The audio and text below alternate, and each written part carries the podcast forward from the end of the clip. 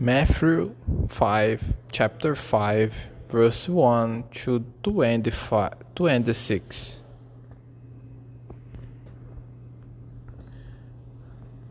Now, when Jesus saw the crowds, he went up on a mountainside and sat down. His disciples came to him, and he began to teach them the Beatitudes. Verse 3 He said, Blessed are the poor in spirit, for theirs is the kingdom of heaven. Blessed are those who mourn, for they will be comforted. Blessed are the meek, for they will inherit the earth. Blessed are those who hunger and thirst for righteousness, for they will be filled. Blessed are the merciful, for they will be shown mercy. Blessed are the pure in heart, for they will see God. Blessed are the peacemakers for they will be called children of God. Blessed are those who are persecuted because of righteousness, for theirs is the kingdom of heaven.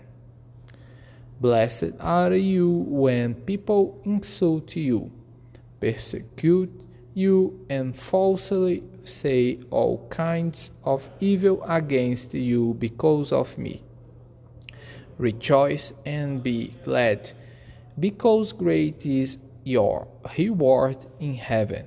For in the same way they persecuted the prophets who were before you.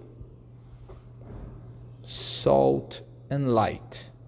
Verse 13 You are the salt of the earth but if the salt loses its saltiness, how can it be made salty again?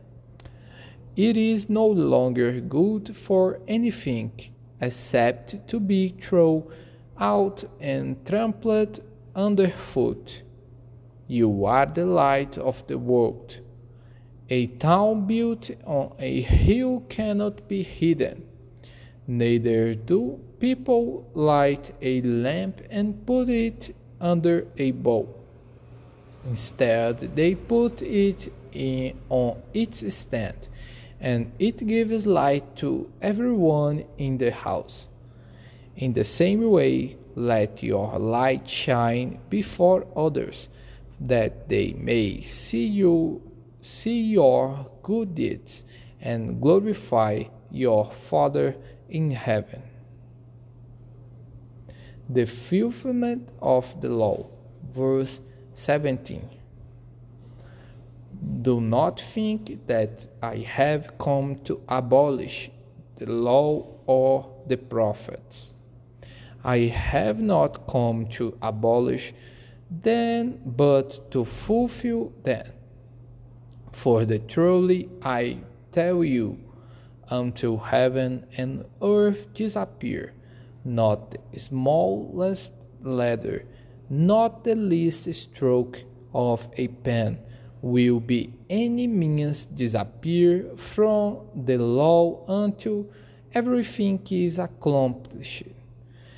Therefore, anyone who sets aside one of the least of these commands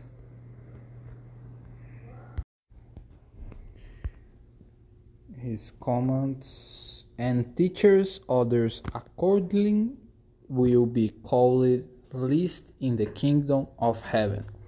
But whoever practices and teaches these comments will be called great in the kingdom of heaven.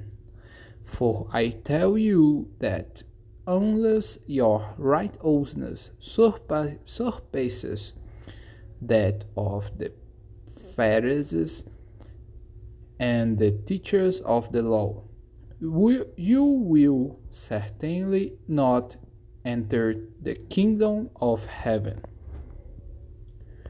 Murder, verse 21. You have heard that it was said to the people long ago, You shall not murder, and anyone who murders will be subject to judgment. But I tell you that anyone who is angry with a brother or sister will be subject to judgment. Again, anyone who says to a brother or sister, Raca is answerable to the court. And anyone who says, You fool, will be in danger of the fire of hell. Therefore, if you are offering your gift at the altar and there remember that your brother or sister has something against you, leave your gift there in front of altar. First go and be reconciled to them, then come and offer your gift. Send matters quickly with your adversary, who is taking you to court. Do it while you are still together on the way, or your adversary may hand you over to the judge, and the judge may hand you over to the officer, and you may be thrown into prison. Truly, I tell you, you will not get out until you have paid the last penny. Jesus be the Lord of your life. Lesh Leha.